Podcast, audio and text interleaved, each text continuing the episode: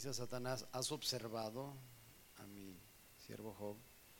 Ayer dimos la definición de observar es ver con detenimiento. Entonces, aprendí a ser observador y, creo que en, este evento eh, me llevo muchas cosas que observé que, van a ser de beneficio para mi vida, para el ministerio y, para poderlas transmitir a muchas personas más. Creo que este libro de, Job también nos deja mucho aprendizaje. Estaba viendo el, título del evento, del este retiro de varones, Libera tu potencial. Cuando me invitó Gustavo hace varios meses, me dijo, oye, le pondremos tema. Le dije, pues haz lo que tú quieras, lo que sientas. Y no le quise decir, yo generalmente nunca me sujeto a, a un tema, no me quiero encuadrar dentro de un tema. Entonces, lo único que pudiéramos ahí porque no, no, he usado ni siquiera el título o el lema, libera tu potencial. Eh, pero este dibujo muestra a un deportista que es una persona que se dedica al salto de garrocha. Y este es un salto de altura. Entonces ahí está liberando la garrocha después de un impulso. Y no recuerdo el nombre del, del atleta que, que pues eh, creó esta nueva modalidad de saltar hacia atrás o de hacer el giro. ¿Cómo? Fosfori. Bueno, pero fue ya hace algunos años y siempre, y fue en la de México en el 68, toda, todo el tiempo desde que existen las competencias olímpicas se hacía el salto hacia adelante. Hasta que en, en octubre del 68, que fue cuando yo me convertí, este, este señor, este atleta, ¿de dónde era? ¿Alguien recuerda? ¿Americano? ¿Eh? ¿Sí era un americano? A lo mejor todavía vive y, él, y él este, impuso esta nueva modalidad y de ahí todo el mundo este, se impresionó y, hasta la fecha pues se, se, efectúan, se siguen efectuando esos saltos. No fue una cosa nada más de un momento espectacular que lo realizó únicamente este atleta. Entonces, esa, modalidad o ese cambio de modalidades es, por iniciativa de una persona que, sabía lo que estaba haciendo. Y creo que también debemos de estar nosotros dispuestos a cambiar, a cambiar a veces nuestras estrategias, a cambiar inclusive nuestras actitudes, a cambiar muchas veces las formas que venimos empleando para realizar alguna o X situación en la vida tenemos que ser sensibles y abiertos a, los cambios. El salto de garrocha es un salto de altura y, yo una vez escuché a un pastor que fue mi, pastor, mi primer pastor y, él me pastoreó siete años, él me dijo, mira, cuando tú levantes un equipo de, de líderes, tú pon los estándares.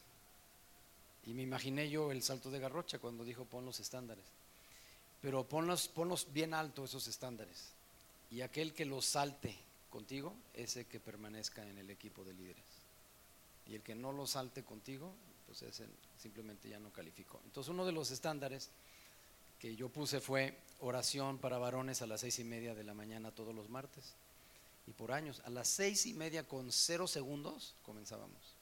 Y a las siete y media con cero segundos terminábamos. Una disciplina verdaderamente este, impuesta por este servidor, que por más de 15 años la tuvimos. Y, es algo impresionante, de ahí pues Dios me permitió formar un equipo de 15 líderes y habrán tal vez como unos 8 o 10 pastores que salieron de ahí, de ese entrenamiento, cuando eh, hice caso a ese consejo de mi pastor, que me dijo, tú eleva los estándares espirituales y aquel que los salte contigo, que ese permanezca en el equipo de liderazgo. Había veces que yo llegaba enfermo y ahí Dios me sanaba en la reunión de oración. Y había veces que algunos hermanos decían, pues este, no tengo cómo llegar, pero se iban caminando. A lo mejor no tenían medio de transporte o, era muy temprano para el autobús o se les ponchaba el carro y, se iban caminando. Pero el, el, caso era que nos disciplináramos todos para poder llegar a ese, a ese nivel, a ese estándar espiritual. Entonces, pues creo que el personaje que estamos estudiando, Job, fue alguien que verdaderamente logró rebasar esa barrera, ese obstáculo. Eh, y, ese obstáculo pues, fue la adversidad que él tuvo que, enfrentar. El chiste de las pruebas es salir avantes, salir aprobados de las pruebas. Y esas pruebas van a venir, esas pruebas van a ser de diferentes tamaños. Como dicen en mi rancho, van a venir de chile, de dulce y de manteca. Entonces van a venir chiquitas, medianas y grandes, esos obstáculos, esas pruebas, y hay que superarlos, hay que, hay que brincarlos. Uno de los libros, bueno, yo he dado clases a nivel instituto bíblico por más de 15 años en distintos institutos, en la República y, aún fuera de la República Mexicana. Y yo, recuerdo eh, en, una ocasión, cuando estábamos eh, estudiando el libro de Cantar de los Cantares, una de las cosas que me impresionó de, el autor, ¿alguien sabe quién escribió Cantar de los Cantares?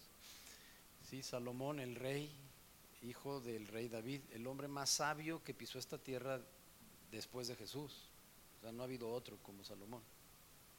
El, hombre más sabio que pisó el mundo, eh, este, este, esta tierra en la que vivimos, fue Jesús. Pero después de Jesús, el hombre más sabio, y no ha sido superado por nadie, fue el rey Salomón.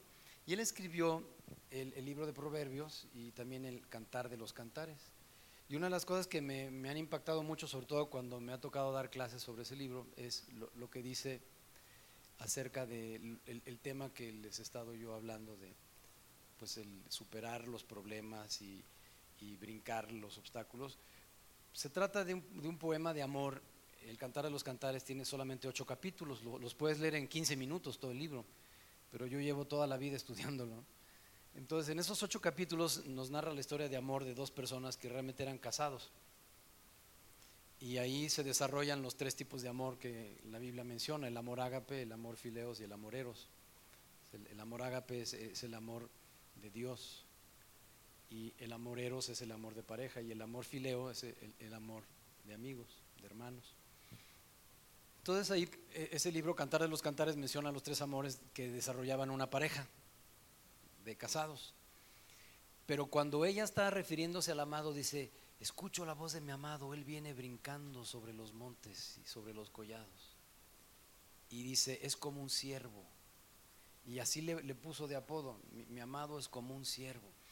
Y es que los siervos son, son, son los venaditos jóvenes, no hay manera que tú los puedas contener, cualquier barrera que tú les pongas la brincan la brincan. Si tú dices, voy a encerrar aquí un grupo de venaditos, les voy a poner una malla ciclónica, brincan la malla ciclónica. Entonces, para poderlos contener, yo he visto esos este, zoológicos donde tienen eh, eh, grupos de venados y la única manera de contenerlos es que los tienen, por decir, en, una especie como de, islote así grande o una explanada grande y luego hay una especie como de cañada alrededor de precipicio y ese ya no lo pueden brincar, obviamente, ¿no? Generalmente mide, no sé, unos entre 10, 12 metros de, ancho el precipicio, como cuando los castillos en la antigüedad ponían ese, no sé cómo le llaman, un foso enorme, ¿no? Alrededor, lleno de agua. ¿Cómo le llaman? Sí, hay con cocodrilos, bueno, no sé yo de ese ya si, si, si ponían o no, pero, pero sí para poder bajar, pues eran unas puertas que bajaban colgantes como estilo de puentes y, así nadie podía ni salir del castillo ni entrar al castillo y era diseñado para que los enemigos no pudieran penetrar. Y de esa manera hacen con los siervos porque si les ponen barreras las brincan. Entonces esta muchacha dice, mi amado es como ese siervo que viene saltando los montes. Y, bíblicamente, así como les daba yo la explicación anoche de que la palabra perfecto equivale no a una persona o alguien que nunca comete un error, que nunca se equivoca, sino perfecto significa maduro, que la palabra temor no significa miedo, sino respeto y reverencia. Bueno, la palabra monte también tiene una explicación simbólica en la Biblia y significa problemas. Entonces, cuando Jesús les dijo, por ejemplo, a sus discípulos, si tú le dices este monte, quítate y échate en el mar, es hablarle a tus problemas. ¿Cómo le voy a hablar a mis problemas? Me van a tildar de loco. Bueno, Jesús habló con una higuera y se secó. A veces se nos descompone el carro y le hablamos al carro, ay, mugroso carro, y hasta golpeamos el tablero, que por favor arranca, ¿no? La señora se le descompone la lavadora y, he visto que hasta las patean, ¿no? Y le, hablan a la lavadora o a la licuadora cuando se descompone. Bueno, pues Jesús nos eh, enseña en, esa lección que, que aparece en dos evangelios cuando a sus discípulos les dice, si tú le dices o le declaras este monte, quítate, refiriéndose a monte como problemas, como obstáculos. Así que pues si en algo pudiéramos relacionar eh, este dibujo con lo que estamos ahorita viendo sobre la vida de Job es de que esos problemas que él tuvo los supo superar. Y en la clase de anoche yo abarqué un solo capítulo, no sé si ustedes me fueron siguiendo, ¿verdad? Algunos que sí vi que hasta toman apuntes y les felicito. Otros que ni Biblia trajeron, no sé qué tan tanto provecho este, reciban si no tienen el manual del fabricante y si no lo están consultando. Eh, si piensas que todo se te va a pegar, a veces tenemos mente de teflón y necesitamos este, estar viendo lo que Dios, Dios nos, nos, puede mostrar muchas cosas en su palabra, que no las podemos retener nada más ahí, como quien dice, de oyentes. Y, tal vez tal vez no tengas Biblia, entonces te recomiendo que te compres una, que realmente la puedas tú utilizar. Eh, yo he tenido esta Biblia desde el año 86, me la regaló una de mis congregantes en Hermosillo, y donde quiera que tú la abras, por ejemplo, este es cualquier así abierta al azar en Génesis, está totalmente subrayada, está bien leída. Les voy a enseñar una de las que, bueno, esto es Apocalipsis, pero una de las cartas que me gustan que hablan acerca de la, batalla espiritual, pues es por supuesto este, las epístolas de Pablo, principalmente la, de Efesios, que es la que habla de la, lucha espiritual, por ejemplo, esto es Corintios, eh, déjenme, les, muestro, bueno, este es, este es Romanos, y ya me pasé para acá, Gálatas, este es Gálatas. Y esta es la de Efesios. Y así, este, demuestra, este ya viene siendo este, Filipenses. Esto demuestra que, que, sí utilizo mi Biblia como una herramienta. Entonces creo que hemos ah, estado el día de ayer y hoy, en la mañana y ahorita, escudriñando las escrituras. Jesús eh, nunca le dijo a nadie que leyera la Biblia y no hay ninguna parte en la Biblia donde te dice que debes de leerla. Lo que sí dice es que hay que escudriñarla. Eso es lo que sí dice. Porque leerla, pues una novela, la puedes leer. Y hay gente que dice, sí, yo, yo, yo he leído la Biblia. Yo le pregunté a una persona un día hace años, oye, ¿y tú ya, tú ya leíste la Biblia? Me dice, ¿para qué? Ya vi la película. No sé si se recuerdan, hace muchos años un, este productor muy famoso, Franco Sefirelli, este, él, sacó esa película titulada La Biblia. Entonces así le preguntaba yo a esta persona, ¿y tú has leído la Biblia? Y dice, ¿para qué? Ya, vi la película. Entonces eso sería como una novelita, ¿no? La Biblia no hay que leerla, hay que escudriñarla. ¿eh? ¿Tú tienes esa de Franco Sefirelli? Bueno, eh, tiene un error esa película con el respeto que me merece, pero ahí se ve, en una de las escenas iniciales cuando menciona el Génesis, que Noé si recuerdan quién fue Noé, el patriarca? ¿Sí? Cuando empieza ya a llover y empieza a subir el nivel del agua, se ve en la película de Sefirelli como Noé está jalando el mecatito para cerrar la puerta. Y la Biblia dice que Dios cerró la puerta. Y ahí Noé está cerrando la puerta. Entonces, ¿dónde nos quedamos en la clase pasada? Donde no debemos de recibir la enseñanza de alguien nada más porque lo queremos o lo estimamos mucho y es nuestro amigo sino que Job dijo, Señor, enséñame tú y muéstrame tú mis errores. Habían llegado sus tres amigos, le habían, según ellos, señalado todos sus errores, y mira, te equivocaste aquí, este, la estás regando aquí, y por eso te estás sufriendo esto, por tu pecado. Y llegó un momento en que él dijo, espérame un momentito, este, Elifaz, eh, gracias por tus consejos, pero yo, yo le voy a pedir a Dios que Él sea quien me enseñe y que Él sea quien me muestre mis errores. Porque muchas veces eh, hemos aprendido mal y es mucho más difícil desenseñar que enseñar de cero. Es como construir una casa, es mucho más fácil comprar un terreno y de cero levantar una casa, un edificio, a comprar ya un predio donde ya está una construcción y tenerla que modificar, vas a batallar mucho más, te va a llevar más tiempo y vas a gastar mucho más dinero en reconstruir y lo mismo con la enseñanza, desenseñar a alguien que ya llegó toreado, vamos a decir, porque hay personas que les gusta brincar de congregación en congregación y les gusta andar ahí como, como picando aquí, picando allá, y, me ha tocado ver eso, pues yo pastoreé 24 años, entonces De repente veo llegar a una persona y le pregunto, oye, ¿de dónde vienes? No, pues que de tal iglesia. ¿Y cuánto tiempo duraste ahí? Pues tantos años. Oye, y ahí, si me contesta, pues duré un par de años, le digo, ¿y, antes dónde estabas? No, pues en otra iglesia. Y antes de eso, no, pues en otra iglesia.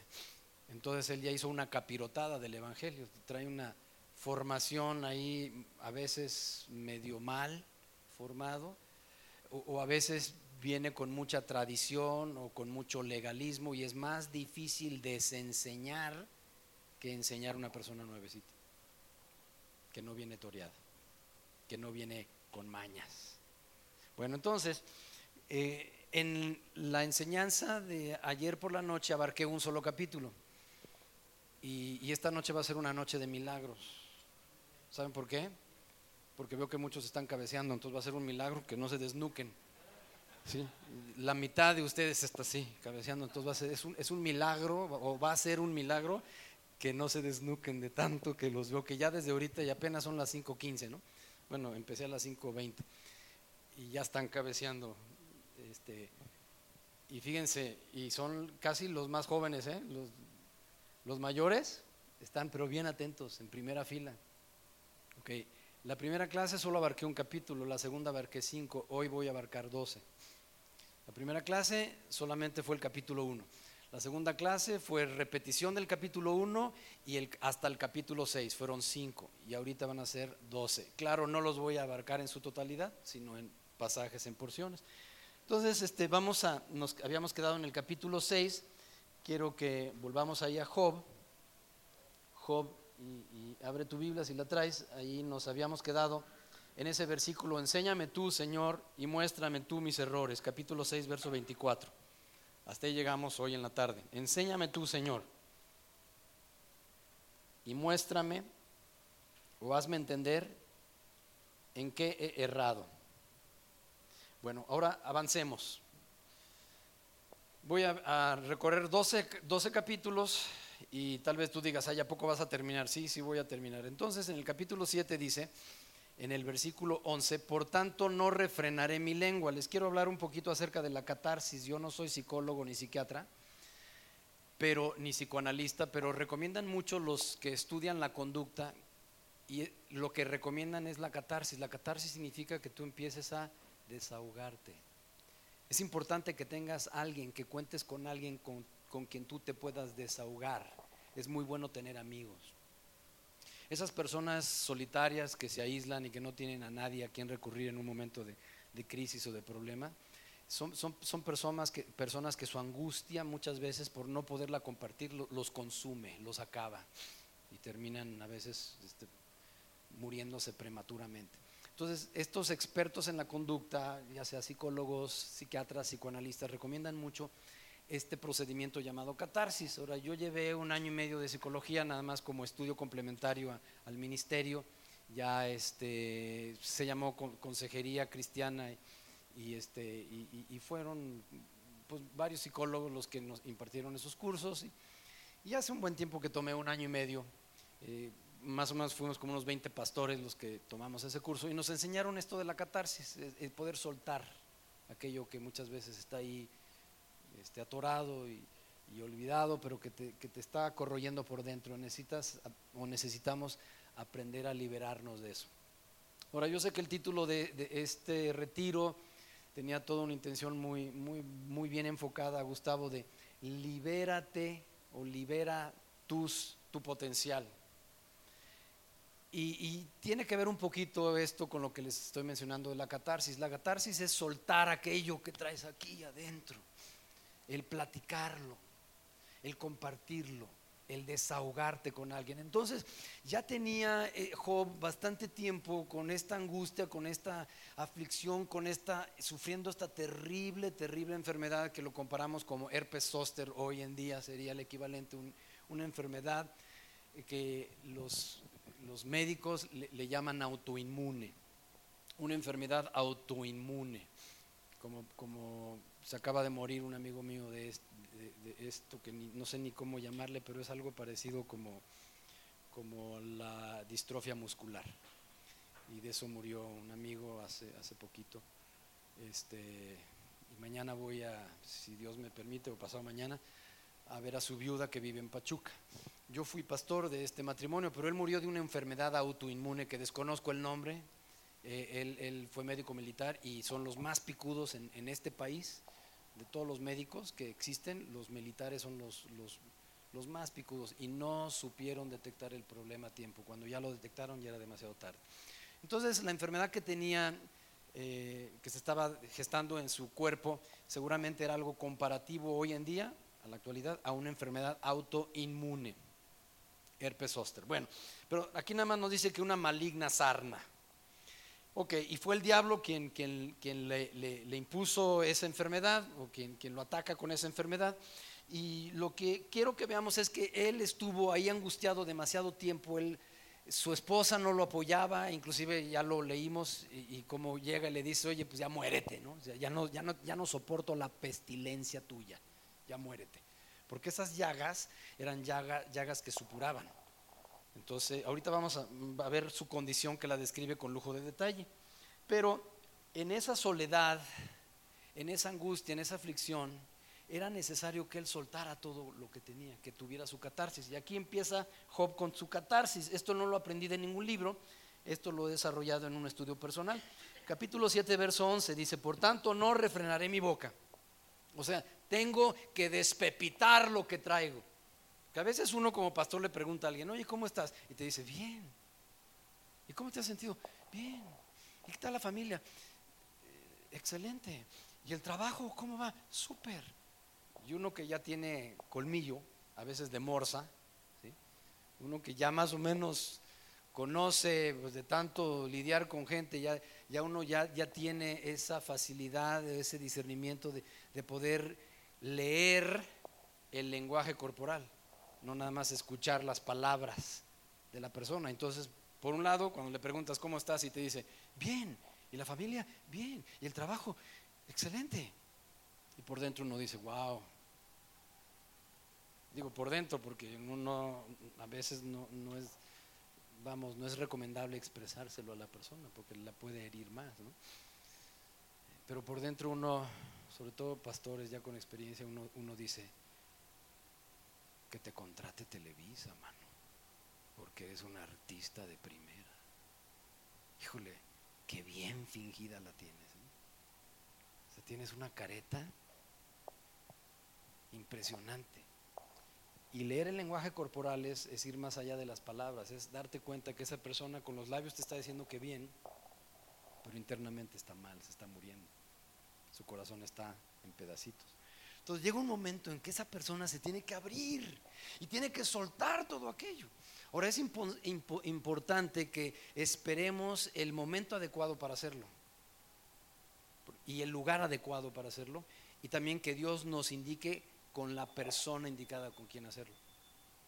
Hay un dicho dentro de tantos que he mencionado que dice así, si quieres que la gente se ría, cuenta tus penas, María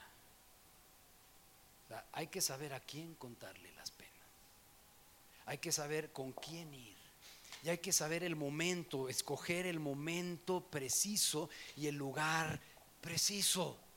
Entonces necesitamos contar con ese apoyo, con esa ayuda, con esos consejeros, con esos mentores, contar con un padre espiritual, con una madre espiritual, con un amigo, con alguien que tengamos esa confianza, pero abrirnos, no quedarte con esa tristeza, no quedarte con esa pena, no quedarte con, con esa cuestión que te está asfixiando. Entonces llega un momento en que ya no soporta más Job y dice, capítulo 7, versículo 11, por tanto ya no quiero refrenar mi boca. Ya fue demasiado el silencio que he guardado. Hablaré en la angustia de mi espíritu y me quejaré con la amargura de mi alma. Entonces habla de su espíritu y su alma. El ser humano se compone de tres elementos, espíritu, alma y cuerpo. Y fíjate cómo tenía su alma. ¿Alguien me puede decir cuando se refiere al alma cómo estaba? ¿En voz alta? ¿Eh? Pero bien fuerte que te escuche. Su alma estaba angustiada. ¿Y el espíritu cómo estaba?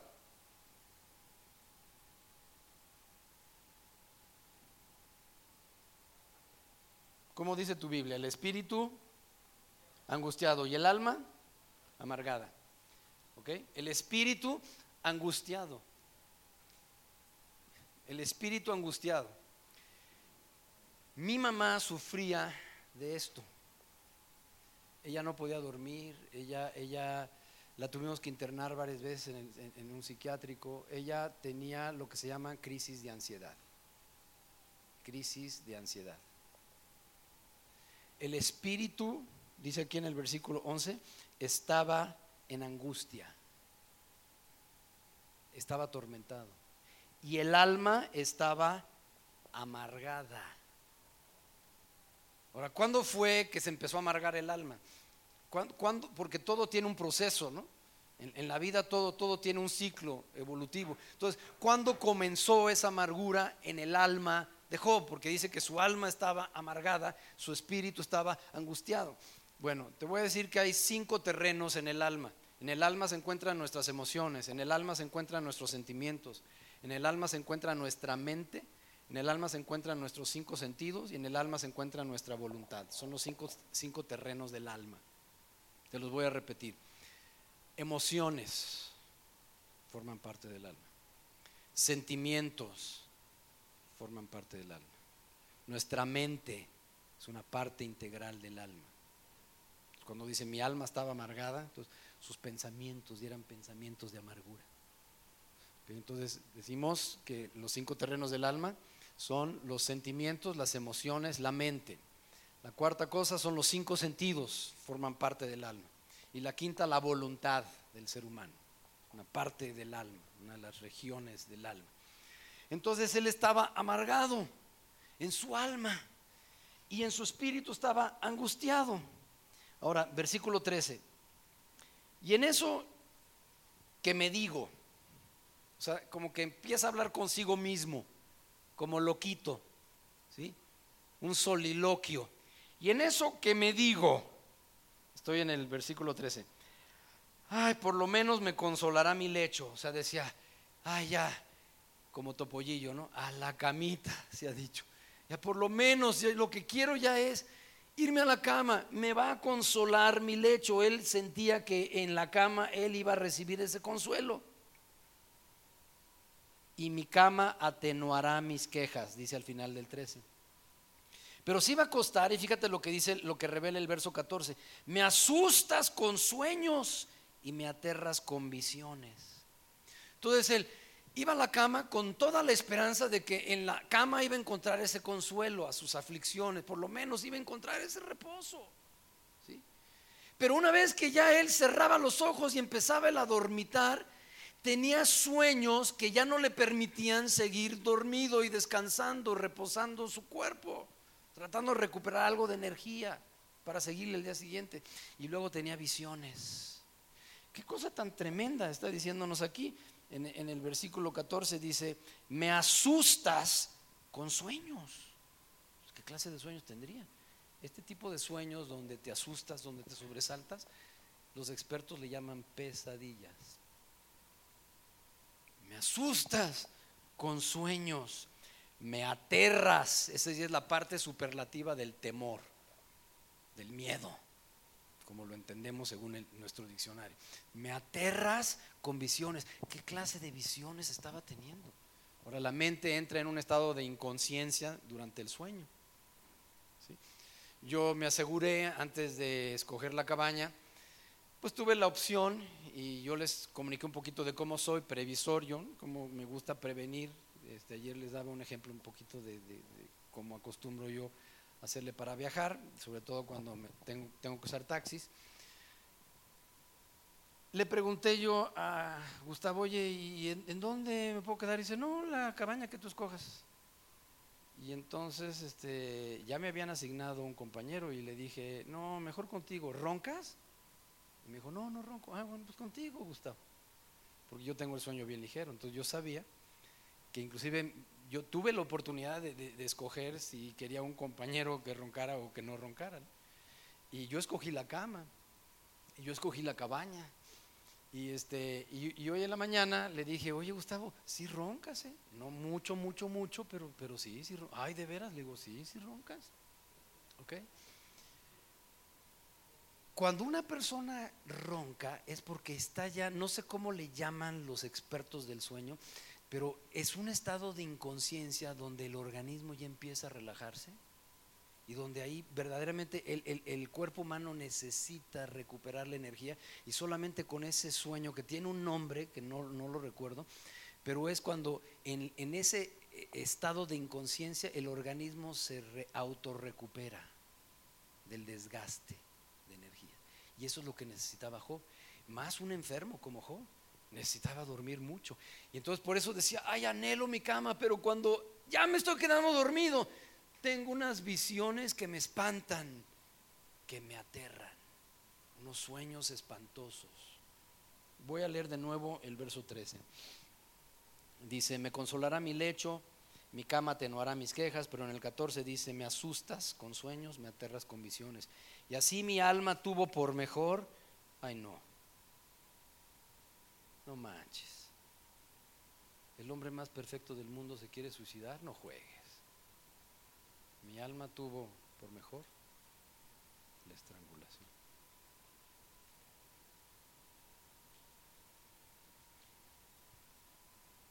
¿Qué también se da en ese tipo de personas?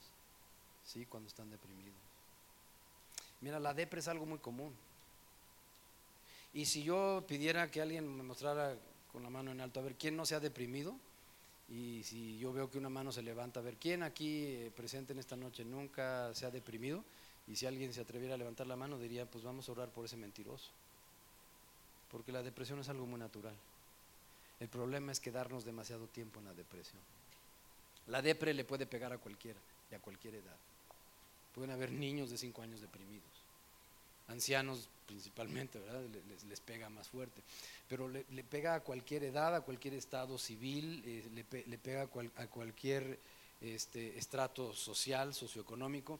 La depre es algo común a la raza humana. El problema es estancarnos en la depresión. Y les dije por qué hay que tener cuidado, porque si seguimos demasiado tiempo en eso se puede convertir en una opresión. Y de ahí el siguiente paso ya sería una posesión. Entonces, el problema que estoy viendo aquí con Job es de que él ya estaba deprimido, ya llevaba cierto tiempo deprimido, pero tan deprimido, tan deprimido que un día le cruzó por la mente el suicidio. En el versículo 15 dice, mi alma tuvo por mejor la estrangulación y quiso la muerte más que mis huesos.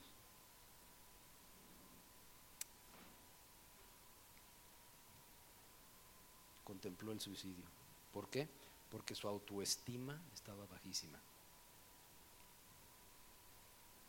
¿Cómo está tu autoestima esta noche? ¿Qué concepto tienes de ti mismo? ¿Cómo, cómo te ves? ¿Te, influye mucho la opinión de la gente? Muchas, muchas veces de ahí vienen los traumas de la infancia, de porque nos llamaron de alguna forma, ¿verdad? Que eso nos tramó. Oye tú, enano, tapón de alberca, tú, chaparro. A mí me decían el Negus por Prieto. De chiquito en la primaria me escogieron para el personaje de Benito Juárez por Prieto. Y se me quedó, ¿verdad? Ese apodo. Oye, Negus. Yo conozco una familia que se pida Prieto. Y de chiquita, ¿verdad? La, la, niña, pues bien morenita, se burlaba. No, mira la prietita y luego de pido Prieto. Yo me acuerdo en un retiro de matrimonios, yo estaba hablando acerca de lo que es la sanidad interior y al final este, tuve que hablar un poquito acerca de lo que era la autoridad y el sometimiento y de que eh, cuál es el papel del hombre y de la mujer ya dentro del matrimonio y entonces se, me acerca un matrimonio y, se me queda viendo el, el, esposo y me dice, oye, tú no nos conoces, pero hablaste de nuestra vida. Y estaba hablando de que a veces, muchas, muchas ocasiones, cuando nos toca vivir situaciones difíciles como si, como si fuera una planta espinosa y, nos acercamos y nos, espinamos. Y, y dice, haz de cuenta que estabas hablando de nuestro matrimonio. Es más, y la esposa no levantaba la vista, no me quería ver. Dice, es más, de soltera, ¿sabes cómo se pida? Dije, no, espinosa.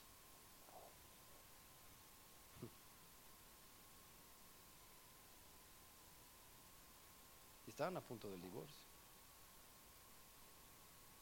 Y yo veo que, aquí Job empieza a desahogarse Y él, reconoce como la condición en la que se encontraba su espíritu, en angustia y su alma en amargura.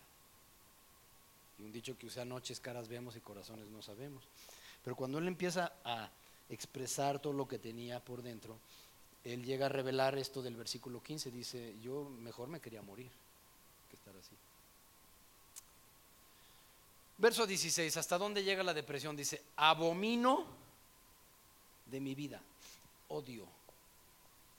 Está vida. vida. vida.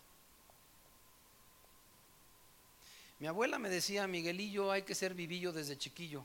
Y me decía también mi abuelita, Miguelito, la vida no hay que vivirla, hay que saberla. Y si yo fuera el Jacobo Zabludowski de aquella época, y pudiera yo haber entrevistado a Pablo, como sale una entrevista en el capítulo 1 de los filipenses, oiga, Pablo o Saulo de Tarso, para usted, ¿qué es la vida? Que ya en, a la usanza de como se hablaba en ese tiempo es, para usted, ¿qué es el vivir? Y Pablo hubiera contestado, para mí el vivir es Cristo. Oiga, ¿y si se muere? El morir sería ganancia. Para mí el vivir es Cristo. La vida es Cristo. Y, me, gusta mucho cómo se expresa también Juan, porque esto fue en Filipenses, una obra de Pablo, pero Juan dice, el que tiene al Hijo tiene la vida, y el que no tiene al Hijo de Dios no tiene la vida. En pocas palabras, si no tienes a Cristo, no estás viviendo, estás arrastrando una miserable existencia. Si no tienes a Cristo, eso no es vida. Entonces tú le preguntas, oye, a ver, ¿para ti qué es la vida? Y si te dice esta bebida, vida. ¿Has oído eso? Yo recuerdo una vez estaba comiendo con casa de, una familia y eh, se congregaban todos menos el esposo. El esposo se dedicaba a reparar cajas de transmisiones este, y, y, pues él sabía que yo era el pastor y total estábamos ahí comiendo y en eso ya llega y nos hace un poquito de conversación y esto sucedió en Aguascalientes, tenía varios años de haber llegado, yo estaba recién llegado a Aguascalientes y le pregunté, ¿y usted cómo le ha tratado Aguascalientes? Y dice, a mí Aguascalientes me sale debiendo. Me empieza a hablar pestes de Aguascalientes. Es que Aguascalientes me hizo eso. Y tuvimos un negocio y nos fue de la patada porque Aguascalientes es una ciudad. Y toda una bola de quejas y, de, y más quejas sobre Aguascalientes. Y así me dijo, Aguascalientes me sale de bien. Ya murió el Señor. Yo creo que su amargura lo mató. Pero entonces yo tratando de componer un poquito, mejorar un poquito el ambiente, ¿verdad? Le dije, oiga, pues yo he leído un poeta que decía, vida nada me debes, vida estamos en paz. No hay nada mejor que estar en paz contigo mismo, en paz con tus semejantes, en paz con tu Creador. Pero cuando hay amargura, no puede haber paz. Entonces el problema aquí estaba bastante serio para Job, al grado que dice, prefiero morirme, estar así, prefiero morirme. Y luego agrega en el verso 16, abomino de mi vida, ya odiaba la vida, para él no amaba la vida, la odiaba, abominar significa odiar, ya no amaba la vida. Y cuando una persona ya detesta la vida, cuando ya no tiene amor a la vida, como ese señor de las transmisiones, a mí Aguascalientes me sale debiendo, la vida me sale debiendo. Se murió el Señor.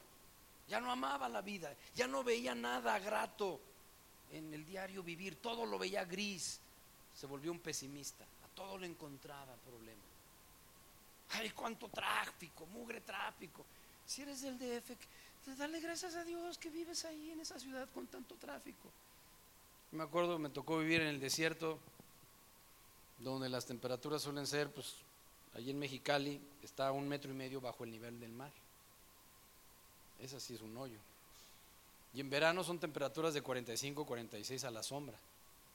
Amanece como a 35 grados. Amanece a las 8 de la mañana ya está a 35, 36 grados. Y salir en la mañana con ese solazo y levantar los brazos al cielo y decir, bendito Dios por este calor.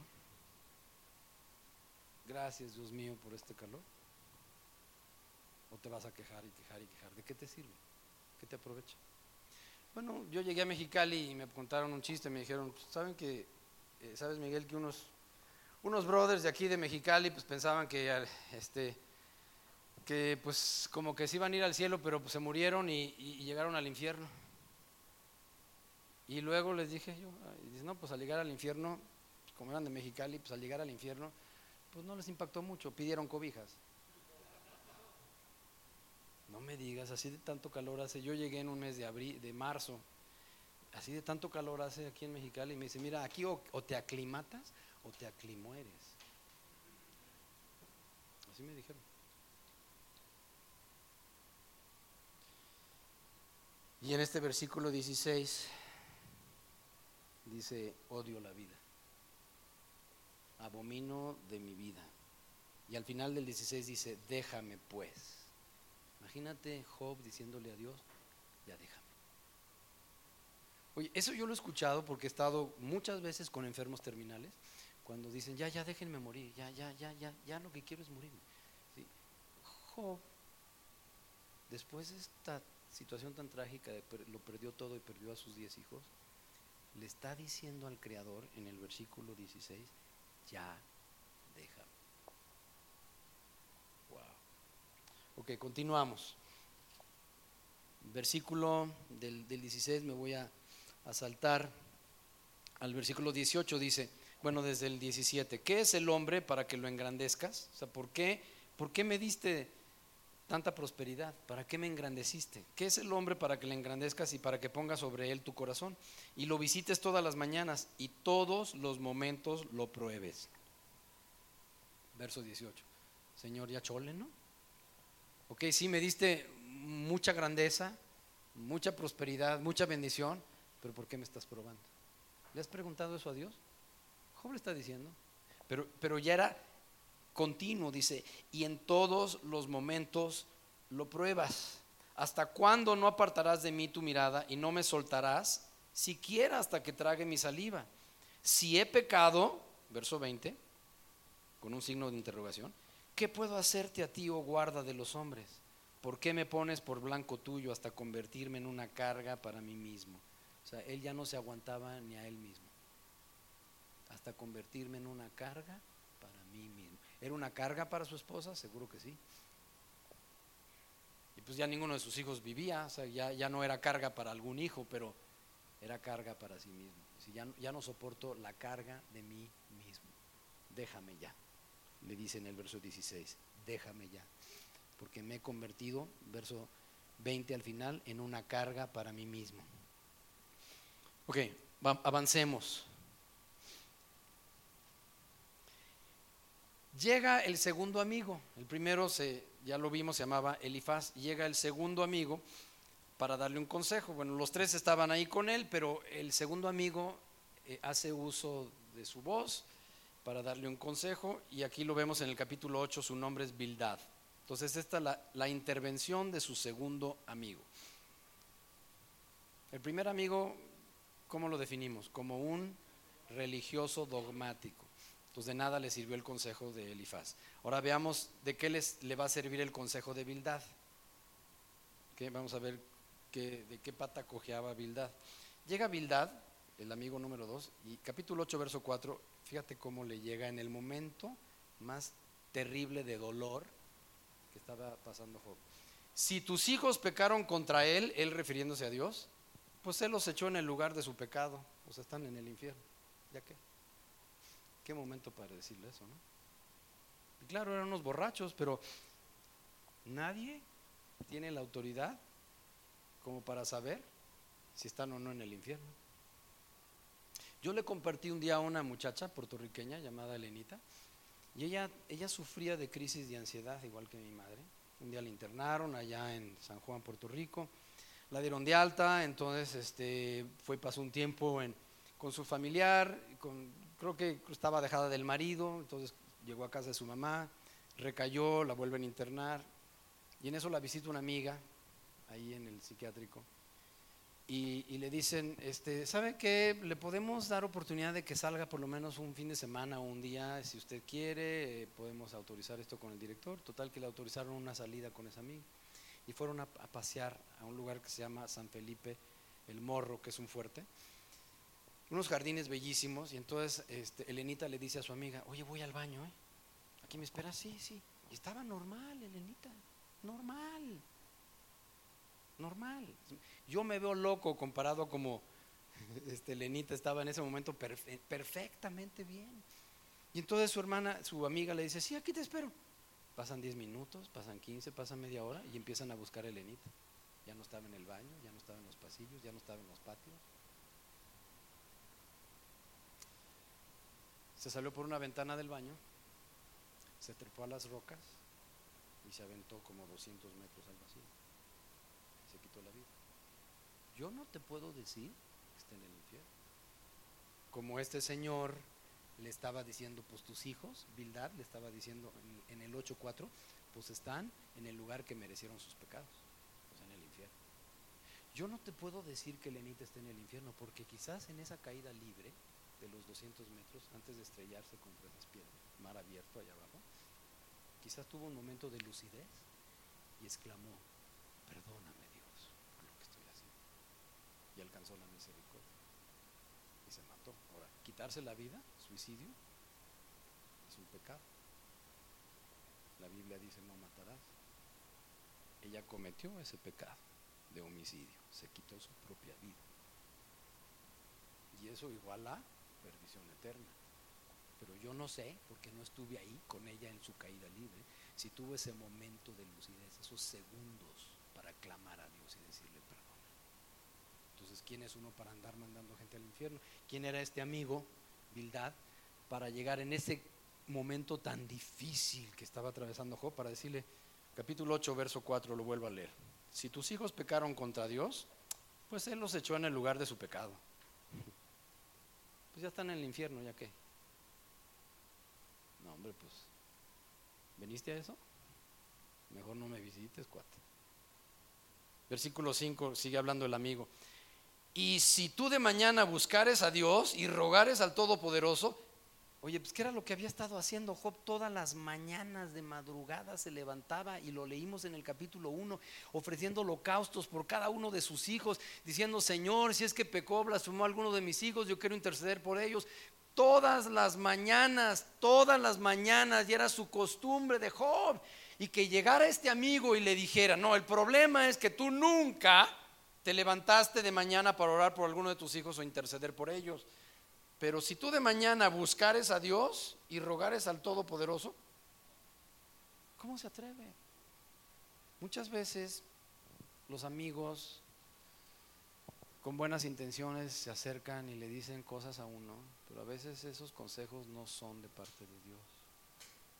O si yo fuera tú le haría de este modo. O si yo fuera tú le contestaría así.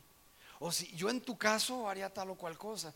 Y a veces uno se mete en cada complicación por hacerle caso a los amigos, a los consejos de esas personas que con muy buenas intenciones tratan de ubicarnos, de orientarnos, pero en este caso le estaba poniendo realmente el dedo en la llaga a Job, porque ya pues, realmente aquí la regó dos veces, una mandando a los hijos al infierno, que él, él, él quién era para saber si estaban o no en el infierno. Y número dos, para decirle, no, lo que pasa es que tú no has buscado a Dios y tú le buscares. Y luego para acabarla de amolar, en el verso 6, remate le dice, si fueres limpio y recto, seré el hombre más recto de toda la tierra, dicho por Dios mismo. Y llega el amigo, el amigo número dos, Bildad, dice, no, pues es que sí es un sí condicional, o sea que lo dudaba. Si tú fueres limpio, si tú fueres recto, te está pasando esto porque pues tu vida está muy turbia quién sabe en qué, en qué andanzas andas, en, en dónde te has metido. Pero capítulo 6, perdón, el 8, versículo 6, capítulo 8, verso 6, si fueres limpio, si fueres recto, por supuesto que lo era. Siempre lo había sido. Entonces ese amigo estaba totalmente errado. No podemos guiarnos por lo que dice la gente. No podemos basarnos en la opinión de la gente. No podemos confiar en la gente. Maldito el hombre que pone su confianza en el hombre. Entonces aquí comete tres regazones el amigo Bildad. La primera regada en el verso 4, la segunda en el verso 5, en el 4 es cuando dice, pues tus hijos están en el infierno, ya no, ya no hay vuelta de hoja. La segunda es que nunca has buscado a Dios, nunca, nunca te has puesto a orar. Y la tercera es que tú no eres un hombre recto. Tache, tache, tache para habilidad. Ok, continuamos ahora en el capítulo 9. Perdón, capítulo 10. Capítulo 10, versículo 1. Job dice aquí el título, lamenta su condición. Entonces, capítulo 10, verso 1 dice, mi alma está hastiada de mi vida. Llegó un momento en que ya le perdió sabor a la vida, ya perdió toda esperanza. Y dicen que la esperanza se pierde al último. Él dice, ya no, ya no tengo deseos de seguir viviendo. Mi alma, otra vez se refiere al alma, está hastiada ya de la vida. Ya no, ya no veo futuro. Yo me he dedicado, dentro de muchas cosas, a la crianza de perros y, he criado como siete diferentes razas finas, razas finas. Y yo tuve una perra que amé muchísimo y un día después de consultar con el veterinario porque sufrió una caída, se quebró una pierna, lo operaron dos veces y bueno, fue, fue una situación de mucha crisis para mí, para, porque era como, como uno más de la familia, ese animalito lo tuvimos 10 años, una perra. La Rottweiler que sacaba al patio, cada vez que me cargaba en el tanque, e, e, esa era mi perra favorita.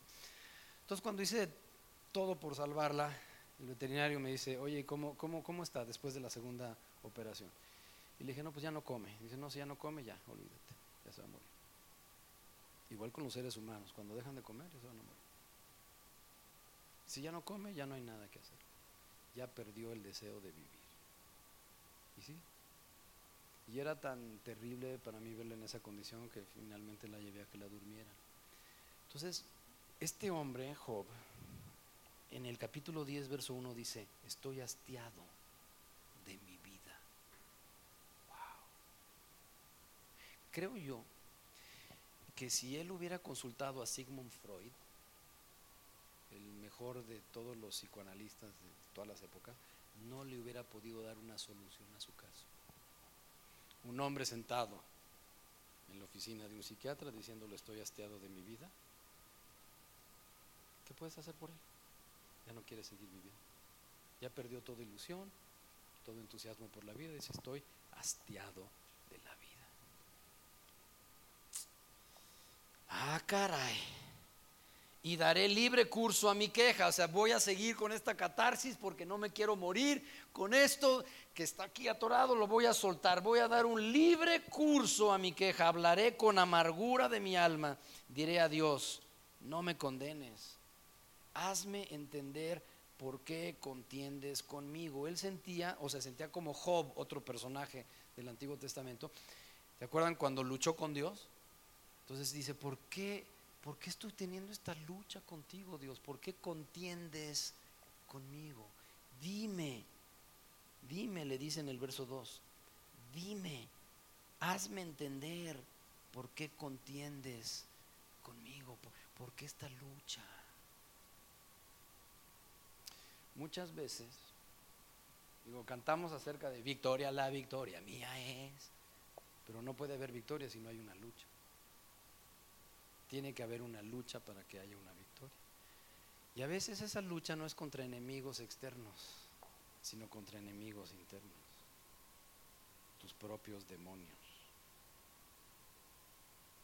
Es decir, que el peor enemigo es uno mismo. Y entonces aquí el problema con Job estaba bastante serio, estaba bastante delicado. Porque él está diciendo aquí, en, en este capítulo 10, en el versículo 2 le dice, quiero entender, quiero entender lo que me está pasando, pero para mí esto es una lucha. Y lo que presiento es que estoy luchando contigo. Hazme entender por qué contiendes conmigo, o sea, por qué estoy luchando contigo, Dios. A esto comúnmente se le llama o se le llega a conocer con un, con un nombre, se le conoce como la lucha interior la lucha interior. Y eso se nota porque se puede percibir con algunas, algunos síntomas externos. Hay personas que cuando están teniendo esa lucha interior bajan de peso. Hay personas que cuando están teniendo esa lucha interior o esa ansiedad suben de peso. O sea, es como una sintomatología que le llaman una enfermedad psicosomática, es decir, que tiene efectos secundarios. Entonces hay personas que cuando están teniendo esa lucha con la depresión, suben de peso. Hay otras personas que cuando están teniendo esa lucha reaccionan de diferente manera, bajando de pesos. Hay otras que de repente les empiezan a salir tics. Hay otras que se llenan de granos. Se llama en la espalda sobre todo neurodermatitis. Hay otros que se empiezan a comer las uñas hasta los codos. De repente, ¿qué traes, mano? Este, no sé. Y empiezan a tener miedo a volar, miedo a la oscuridad, miedo a las alturas, miedo a las arañas, miedo a la muerte. Se manifiesta de muchas maneras, de acuerdo a cada persona. Hay personas que tú los ves sentados y en lugar de estar en paz así con la pierna cruzada, siempre están. Hay personas que andan tronándose los dedos, hay personas que se pintan, hay personas que se despintan, hay personas que se les cae el pelo, hay personas que les sale gastritis, otros colitis, hay otros que se vuelven locos de tiro. Y Job estaba teniendo una lucha interior verdaderamente seria y dice, pero quiero entender por qué contiendes conmigo. O sea, esta lucha es entre Dios y yo.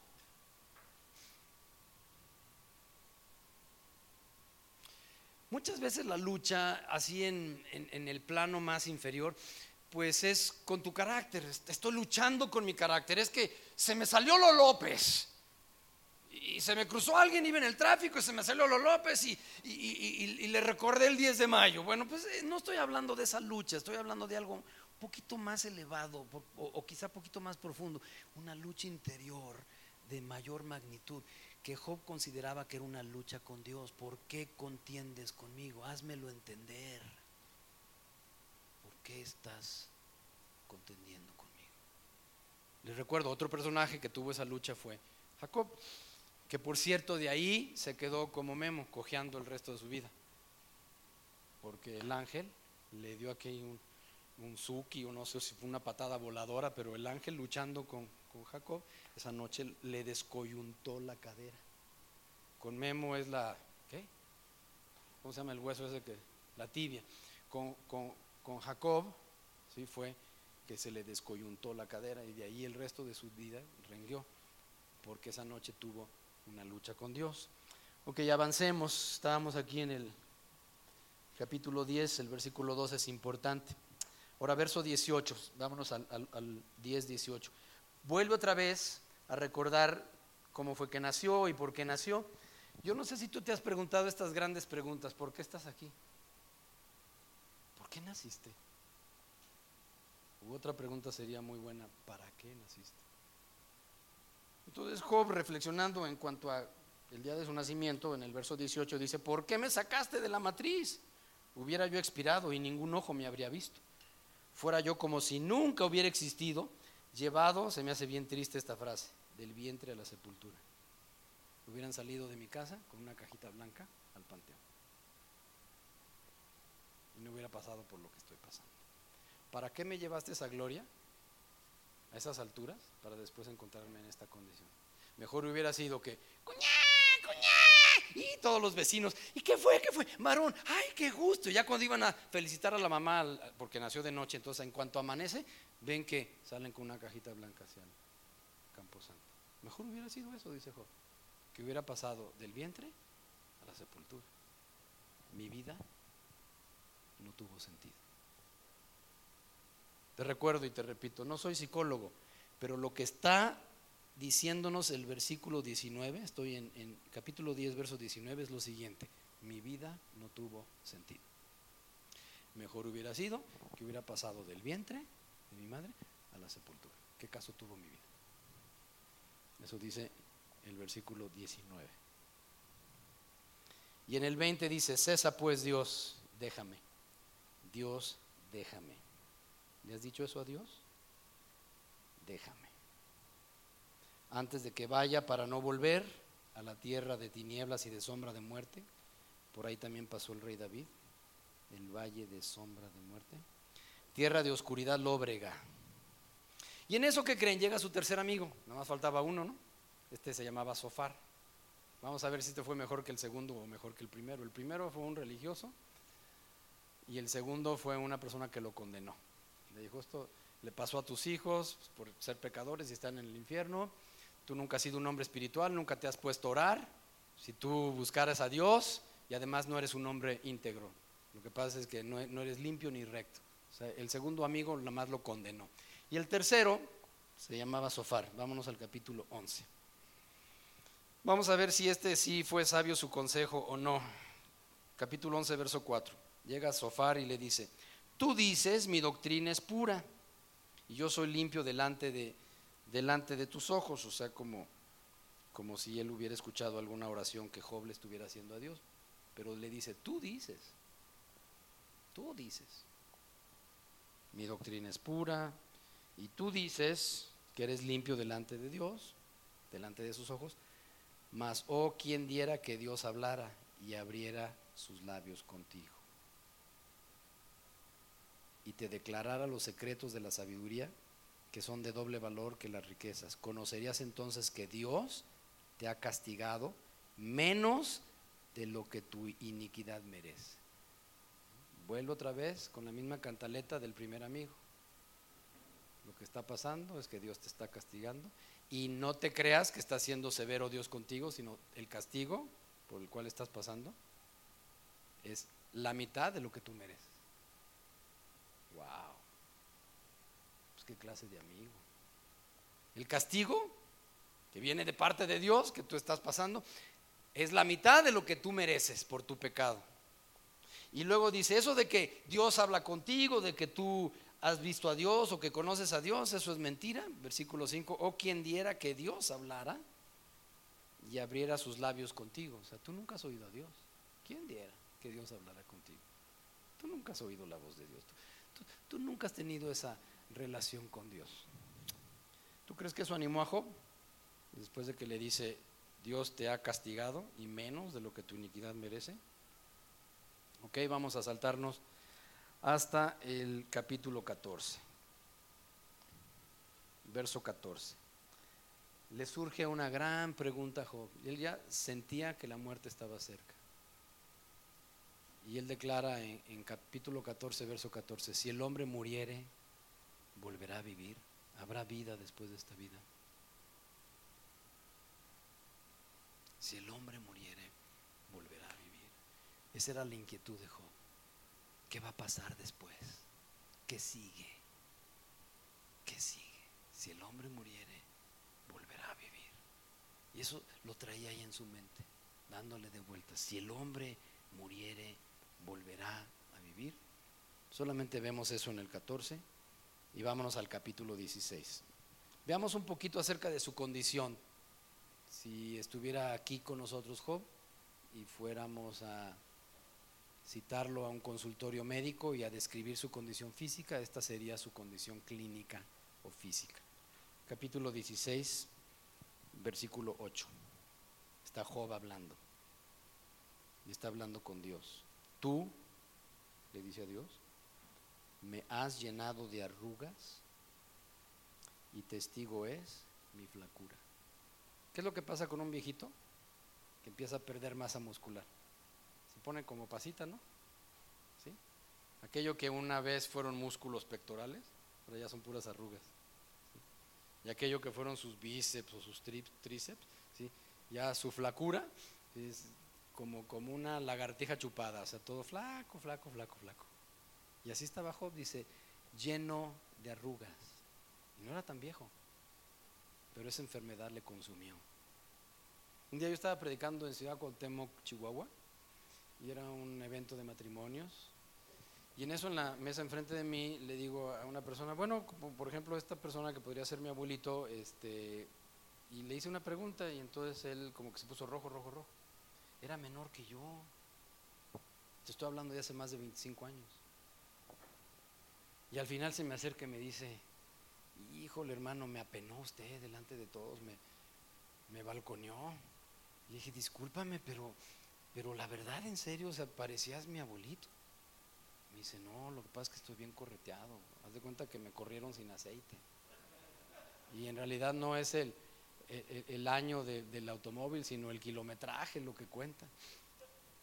Le dije, pues cómo te ha maltratado la vida, ve nada más, ve nada más. Yo voy a cumplir 59 años de edad. ¿Me ves arrugado? Yo tengo el pelo canoso, pero ¿me ves así cateado? La neta, dime. ¿Me ves así, así como que ya bien betabel? Voy a cumplir 59. Soy del año 53.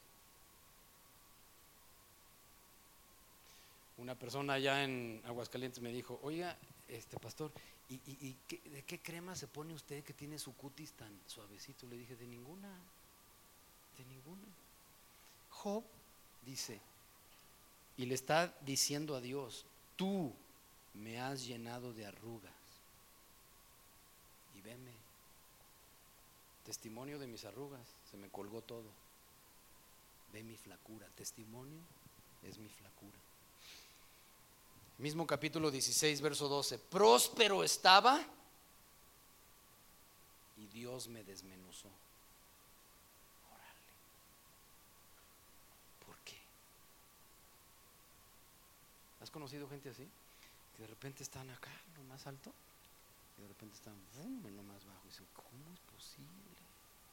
Si era gobernador de Quintana Roo Si casi lo tenían como Dios y ahora es un don Como el poderoso caballero, don dinero y ahora es un pordiosero. ¿Cómo? Próspero estaba y me desmenuzó. Me arrebató por la cerviz, es decir, por el cuello, y me despedazó. Está hablando de Dios. Dios lo desmenuzó, Dios lo despedazó. A veces eso tiene que suceder para que se nos quite el orgullo. Por eso dices, mejor humillarte bajo la poderosa mano de Dios. Es mejor porque un espíritu contrito y humilde no despreciará a Dios. Ahora, no estoy diciendo que haya sido un vanidoso, un orgulloso Job, pero lo que sí está declarando es de que Dios lo había desmenuzado, que Dios lo había despedazado me puso por blanco suyo. Verso 13, partió mis riñones, o sea, él sentía que lo estaba partiendo por la mitad, los riñones lo tenemos exactamente a la mitad. Verso 14, me quebrantó de quebranto en quebranto. Aparece la palabra quebranto tres veces en el 14. O sea, era una, tras otra, tras otra, tras otra. ¿Y esto cuándo se va a acabar? Me quebrantó, verso 14, de quebranto quebranto. Te quiero decir una cosa. Yo no sé a cuántos de ustedes les esté quedando el saco, pero hay veces que vamos a pensar que, que tú invitaste a, una persona llegada a ti, lo voy a llevar al retiro para que escuche la palabra, o porque es algún familiar, tú le insistes mucho, le obsequias libros, lo invitas a congresos, si es chavo lo invitas a conciertos, ya le pagaste que fuera al campamento tal o al retiro tal, o que va a venir, qué sé yo, algún grupo y ahí lo llevas, y tú te, estás realmente esforzándote por hacer lo mejor que queda de tu parte para que él conozca a Dios, pero, pero, pero, a veces esa persona tiene que tocar fondo. Y eso le sucedió. Me desmenuzó, me despedazó, me quebrantó. Son palabras no muy gratas.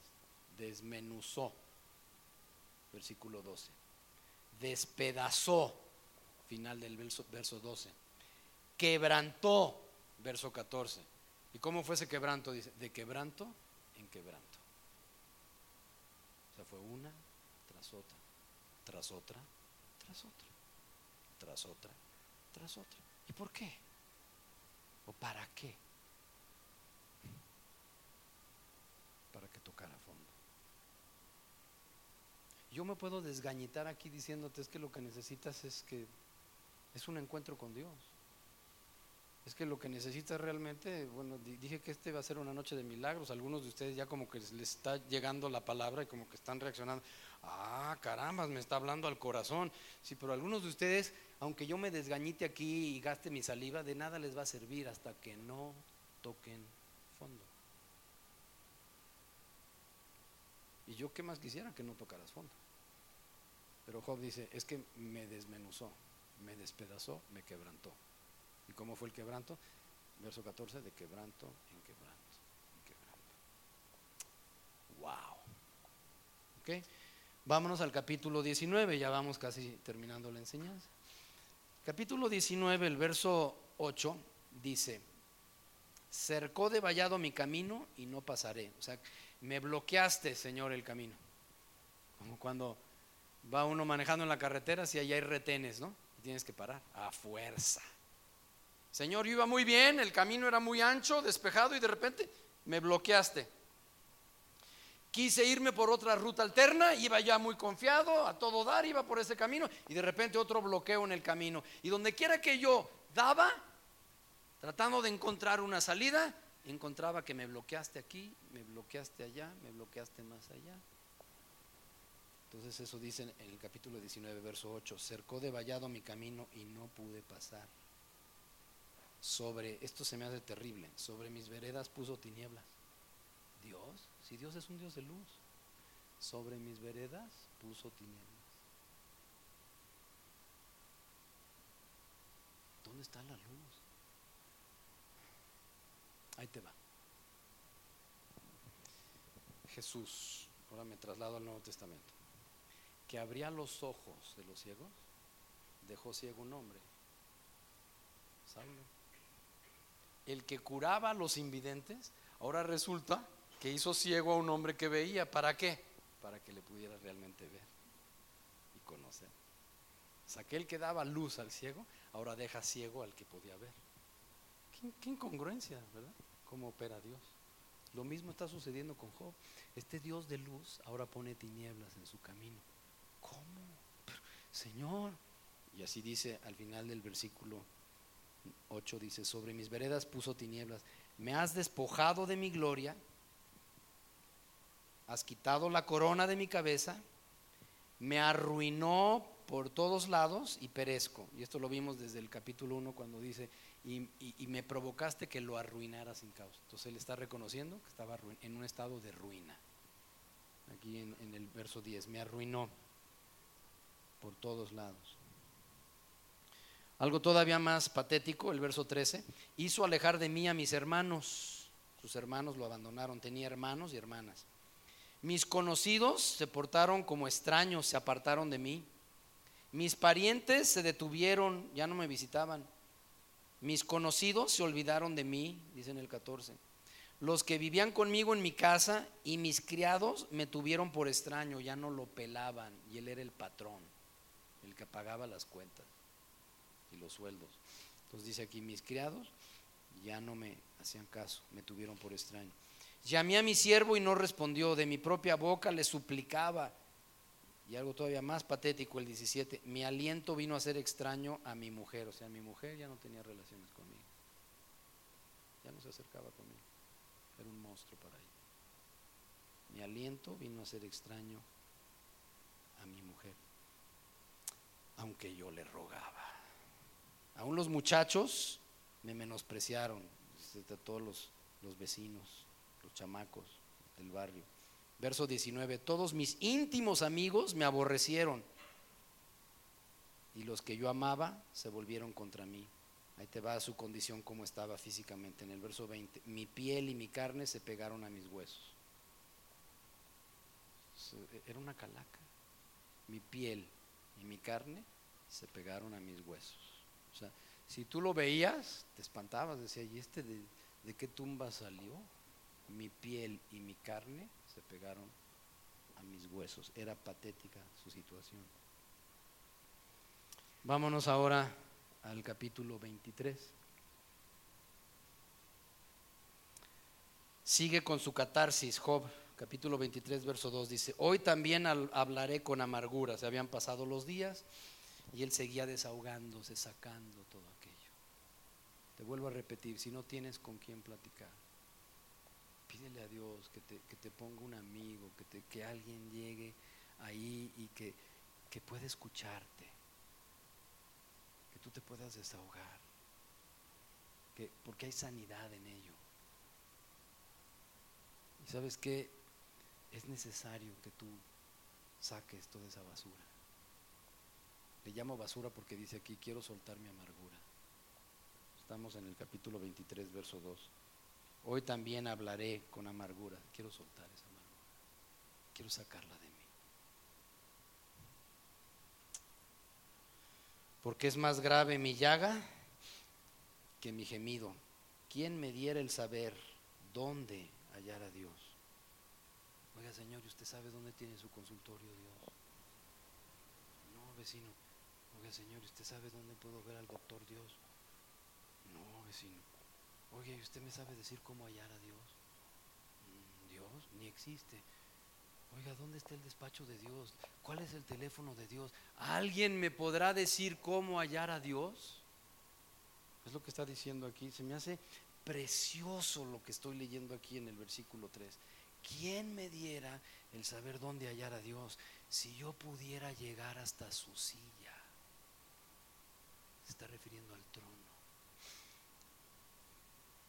¿Vieron este cuate que ya se retiró porque se tienen que ir con luz los motociclistas? Yo el 80% del tiempo de la alabanza que aquí tuvimos lo vi postrado. Tenía Job esa visión, ¿dónde, dónde lo puedo encontrar? Porque yo sé ahí va a estar su trono. Yo quiero correr ahí, encontrarme con la silla de Dios, postrarme ahí delante del trono. ¿Quién me diera poder hallar a Dios? Yo correría hasta su silla. Pero a veces corremos hacia el sitio equivocado, corremos a la cantina, corremos con los amigos, corremos con la novia, corremos con el compadre. Pero él quería correr hacia la silla. Yo iría hasta su silla. Verso 10, mas él conoce mi camino. Y fíjate cómo sabía lo que le estaba pasando al final. Al final lo supo. Me probará y saldré como el oro. ¿Cómo se prueba el oro? ¿Alguien sabe? Perdón, no escuché. ¿Cómo se prueba el oro? Por fuego. Pedro nos explica que lo mismo pasa con nuestra fe. Nuestra fe, que es mucho más preciosa que el oro, también va a tener que ser probada. Y si el oro se prueba con fuego, ¿cuánto más la fe? Yo sé que me está probando. Finalmente le llegó esa revelación. Él me probará. Ah, pero saldré como el fuego. ¿Cómo? No hay ninguna otra manera que Dios pueda refinarnos más que permitiendo la prueba. Hay diferentes tipos de pruebas, diferentes tipos de pruebas.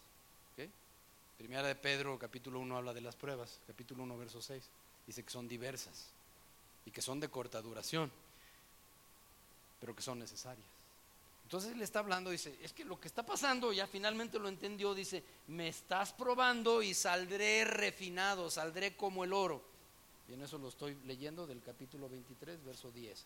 No me lo estoy sacando de la manga, estoy sacando del capítulo 23, verso 10. Avancemos, capítulo 28. Perdón, 29. Capítulo 29. Siempre uno en esa catarsis o en ese desahogo, a veces llega a decir, ay, los tiempos pasados fueron mejores. Ay, aquella, aquella época dorada. Siempre uno se acuerda o de, o de la adolescencia o de la infancia. Ay, cuando yo era feliz, ay, cuando vivían mis padres, ay, cuando tenía yo ese trabajo, ay, cuando me iba bien. Y él empieza a recordar un poquito su pasado. Fíjate cómo lo, lo, lo, narra, cómo lo pone aquí en el capítulo 29, verso 12. Dice, porque yo libraba al pobre que clamaba él era un filántropo, ayudaba al necesitado. Yo libraba al pobre que clamaba y al huérfano que carecía de ayuda, yo era su ayudador. ¿Está recordando cómo, había sido su pasado, su vida anterior? En el 29.12, él era una persona que ayudaba al pobre. Al pobre que clamaba, yo lo ayudaba, al huérfano yo lo ayudaba. Verso 13, la parte final, al corazón de la viuda yo daba alegría, se preocupaba por los huérfanos y por las viudas. Los huérfanos los menciona en el 12, las viudas las menciona en el 13. Verso 15, yo era ojos al ciego, yo era pies al cojo y a los menesterosos era padre. Era, era de esos millonetas que se preocupaban por el, el pobre. Pero aquí los menciona. Dice a los menesterosos, yo era. Versículo 21. Me oía la gente, me esperaban. Cuando decían, es que yo tengo una cita con Job, no importaba esperar cuatro horas, cinco horas, las que fueran, porque tenemos una cita con Job. Nos va a hablar. Queremos oír la sabiduría de Job. Callaban a mi consejo, verso 22, tras mi palabra no replicaban. Verso 24, si me reía con ellos, no lo creían.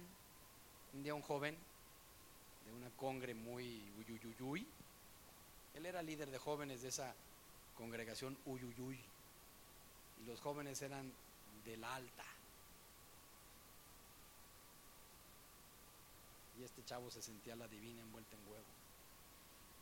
Y como un día me oyó decir que yo, antes de ser pastor, fui líder de jóvenes, me pidió un consejo, oye, ¿cómo le hago para tener más identificación, más conexión con los jóvenes? Le dije, te recomiendo, hay pista de patinar por ahí, pero no de hielo, sino de esas de, concreto, de madera. Sí, sí, sí, llévatelos a los jóvenes un día a patinar.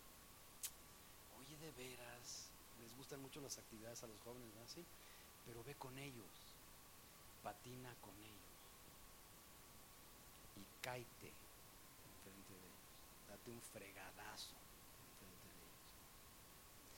Y cuando, y si es de concreto mejor, y cuando se te abra aquí la rodilla y vean que te sale sangre roja igual que ellos, van a decir, ay, es como nosotros, porque tú te sientes de sangre azul, cuate. Se me quedó viendo con esas miradas que matan. Me dice, ¿no me estás hablando en serio? Le dije, por supuesto que te estoy hablando en serio. Tienes que identificar con ellos. Me reía con ellos. Estoy hablando con la gente común. Participaba yo con el vulgo, con la chusma. Me reía con ellos y ni lo creían, no lo no daban crédito. ¿Cómo? El patrón riéndose de nuestros chistes me reía y no lo creían. Verso 25, me sentaba entre ellos como el jefe, moraba como rey en el ejército, como el que consuela a los que lloran. Y se me sentía como un rey. Me tenían respeto, me tenían en alta estima. Me sentaba entre ellos como el jefe. Pero ¿qué había pasado? Capítulo 30, verso 1 dice, ahora se ríen de mí los más jóvenes que yo. Se había convertido en el asmerreír, se burlaba. Verso 9 de este capítulo 30. Y ahora yo soy objeto de su burla y les sirvo de refrán. Me abominan, se alejan de mí y aún de mi rostro no detuvieron su salida. Lo escupían. Lo tenían como un perro. Aquel gran magnate como un perro. Se burlaba. Capítulo 30, verso 20. Clamo a ti. O sea, ¿cómo es posible que alguien caiga tan bajo? Sí, es que muchas veces alguien tiene que tocar fondo. Es que ya, ya lo llevamos al doble A, y ya le hicimos, y ya, ya, ya le hemos hecho mucho la lucha. No, es que a veces, a veces tiene que tocar fondo. ¿Qué más puedo hacer por esa persona? Déjalo. ¿Cómo? Déjalo. Déjalo. Y ya en su desesperación, cuando toque fondo, va a clamar a Dios. Y vemos aquí a Job en el verso 20, clamo a ti y no me oyes, me presento y no me atiendes. Ay, no quiero leer el siguiente versículo. ¿Alguien me lo puede leer, por favor? No, no, no, no puedo leer el otro.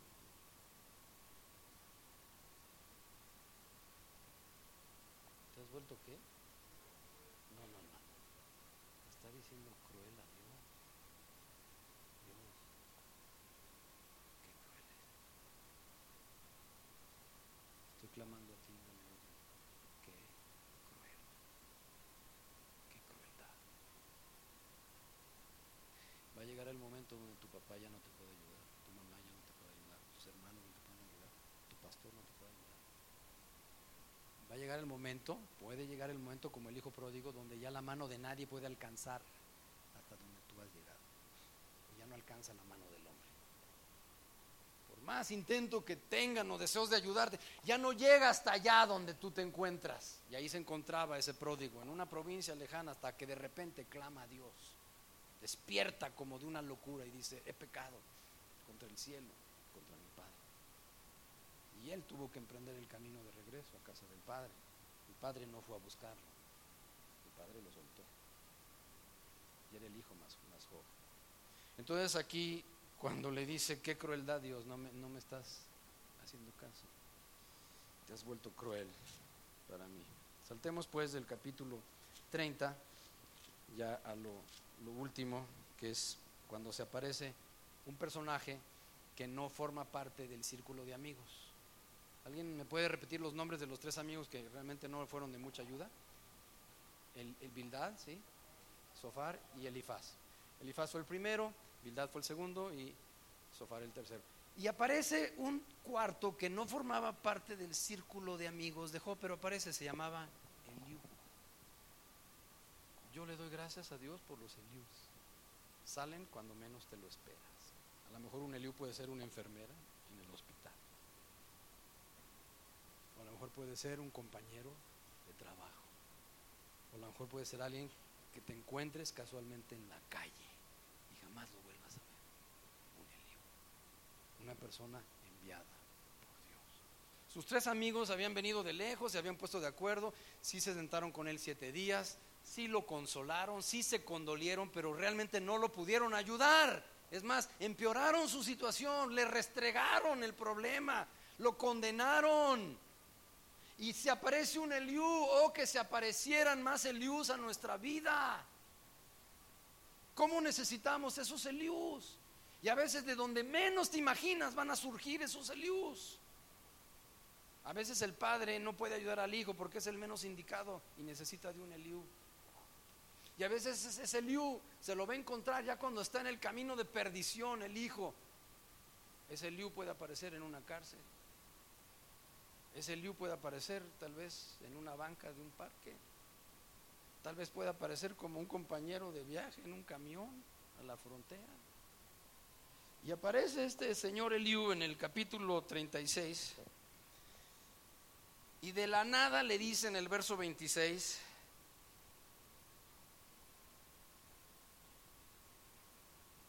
he aquí, Dios es grande. Este es, este es el que realmente viene a resolver el dilema. ¿eh? Llega Eliú y te lo voy a parafrasear. Dicen, ¿saben cuál es la situación? ¿Quieren saber cuál es el meollo del asunto? El meollo es que Dios es grande. Ya lo sabemos, Eliú, le han de haber contestado Elifaz y los otros amigotes, ¿no? Y Job y, y la esposa y de Fisgón a lo mejor estaba, quién sabe. Ay, pues ya todos sabemos aquí que Dios es grande, sí, pero lo que les vengo a decir es que Dios es grande y nosotros, y se incluye, no le conocemos. Ahí radica el problema. Porque decir Dios es grande, no, pues eso a cualquiera se le, puede ocurrir. Sí, Dios es grande. Pero esa no es el final de la historia. El final de lo que venía a decirles el Dios es que el problema radicaba aquí en este, en este punto. Que nosotros, incluyéndose él mismo, no le conocemos. Y en este mismo capítulo, sáltate, perdón, el siguiente capítulo, esto está en el 36, 26, sáltate al 37, 5, parte final. Y este Dios grande hace grandes cosas. Entonces, en, el, en, el, en el 36, 26 dice, Dios es grande. Pero en el 37, 5 dice, este Dios, que ya dijo que, había, que era grande, ya había dicho, este Dios grande hace grandes cosas y nosotros no las entendemos. Dios es grande y no lo conocemos. Capítulo 36. Dios hace grandes cosas y nosotros no las entendemos. Dios es grande, no lo conocemos. Dios hace grandes cosas, no las entendemos. Capítulo 36, Dios es grande, no lo conocemos. Ese era, ese era el problema en realidad. Y dice nosotros. Y este Dios grande del 36 hace grandes cosas en el 37 y esas grandes cosas no las entendemos. ¿Por qué se tuvo que morir mi papá cuando yo tenía 12 años de edad? Cuando iniciaba mi adolescencia, cuando más necesitaba un padre y se murió de una gripe que se le complicó por las úlceras que tenía. Llegó con el cuerpo cortado, se fue a recostar, se paró al baño, empezó a obrar sangre, empezó a doler acá del el vientre bajo llamó a su doctor de cabecera, él dijo, oye, está sangrando, esto es algo importante, llamó a la ambulancia, yo me subí con él en la ambulancia, íbamos al mejor hospital del Distrito Federal, él iba en un grito, lo operaron y el segundo día lo estábamos enterrando. Y ese día el único problema que, que, había pasado es que llegó con el cuerpo cortado de una gripe. ¿Por qué murió? ¿Por qué cuando más necesité yo un padre lo perdí? No lo entiendo. Dios es grande. Yo ya era cristiano. Mientras lo estaban operando, yo me estaba paseando ahí en el pasillo de ese hospital, enfrente del quirófano, y acababa de asistir a la escuelita bíblica de verano y me acababan de enseñar esa canción. Señor mi Dios, pero en inglés. Yo estaba cantando, Oh Lord my God. Y realmente estaba clamando a Dios y decía, cuán grande How great thou art. El día siguiente se murió. Dios es grande y lo acababa yo de declarar. Pero no lo conocemos. Y Dios hace grandes cosas, pero no las entendemos. Híjole. Yo creo que todo el mundo se quedó así de a seis. Nada más le faltaba el repartir las ollitas para la baba.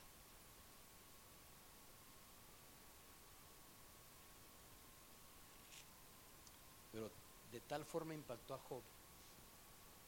No menciona a la esposa, no menciona a los otros amigotes, pero de tal manera impactó a Job que vamos a ver la reacción que tuvo Job. Sáltate ya. Primero escucha que Dios le habla en el capítulo 38, en el versículo número 3. En ese momento, después de las palabras de Liu, en, ese silencio, Job escucha que Dios le habla, le dice, psst, psst. ¿te ha hablado Dios de esa manera? El 38, versículo 3. Un día yo iba por la calle y escucho el psst, No había nadie. Seguí caminando.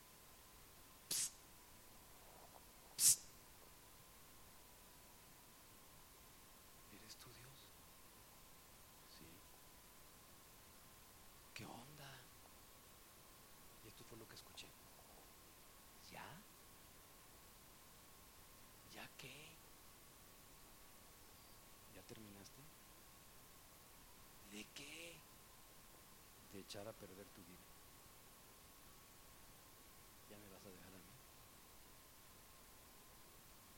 ya me a soltar las riendas de tu vida.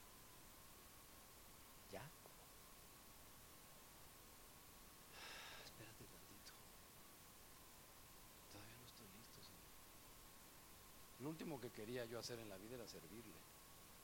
Lo último que, que yo quería hacer en la vida era ser misionero. Pero yo escuché esa voz de Dios. Y cuando escucha Job la voz de Dios, le dice, ¿ya? ¿Ya qué? Ya te vas a fajar los pantalones como hombrecito, ya vas a dejar de llorar, ya vas a dejar de quejarte. Ya nada más le faltaba el violín, ¿no? Pobre de mí. ¿Ya? Estoy leyendo el capítulo 38, verso 3.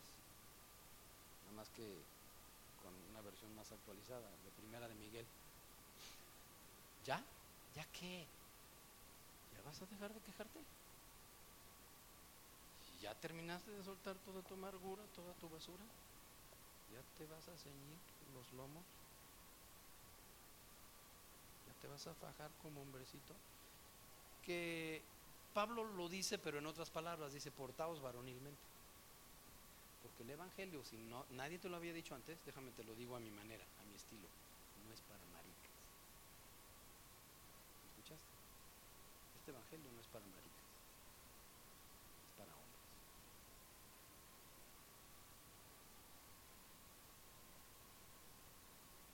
Que Moisés también lo había dicho, si hay algún pusilánime, más bien era Josué, si hay algún pusilánime entre vosotros, mejor devuelvas a su casa, no sea que el corazón de mis valientes. Eso lo declaró el comandante Josué cuando iban a tomar Jericó. No se acapoque en el corazón. Un pusilánime, una persona de doble ánimo, en pocas palabras, un rajón, en pocas palabras, un marica. Quiero maricas en mi a su casa. Cuando después de que habló Eliú y escucha la voz de Dios que le dice a Job, ciñete como varón tus lomos ya deja de estarme pregunte por qué y por qué y por qué. Ahora yo te preguntaré a ti y tú me contestarás. La primera pregunta que le lanzas en el 4 dice, ¿y dónde estabas tú cuando yo hice el mundo? Eh? ¿Tú me vas a decir a mí cómo, cómo, cómo hacer las cosas? Yo que soy el director de la orquesta, ¿me vas a decir? Ahora resulta que el violín le va a decir al conductor de orquesta cómo llevar una sinfonía. Mejor ciñete los domos y ahora deja de, hacer, de ser tan preguntón. Ahora yo te voy a preguntar a ti y tú me vas a responder. ¿Quién eres tú? ¿Dónde estabas cuando yo hice? Uy, eso duele. Y se lo vuelve a repetir. Capítulo 40, por si no lo escuchó la primera vez, ya se lo había dicho en el 38.3, se lo vuelve a repetir en el 47. 47. Cíñete ahora como varón tus lomos. Yo te preguntaré tú me responderás. Y ya la segunda vez era para que hiciera caso, ¿no? Se lo dijo pues en el 38 versículo 3 y se lo vuelve a repetir las mismísimas palabras. Hombre, ciñete, fájate los pantalones y deja de andarme pregunta y pregunta. Ahora cállate y yo te voy a preguntar a ti tú me vas a responder. Eso se lo había dicho en el 38.3 y se lo vuelve a repetir en el 47. Ciñete ahora como varón tus lomos, yo te preguntaré y tú me responderás.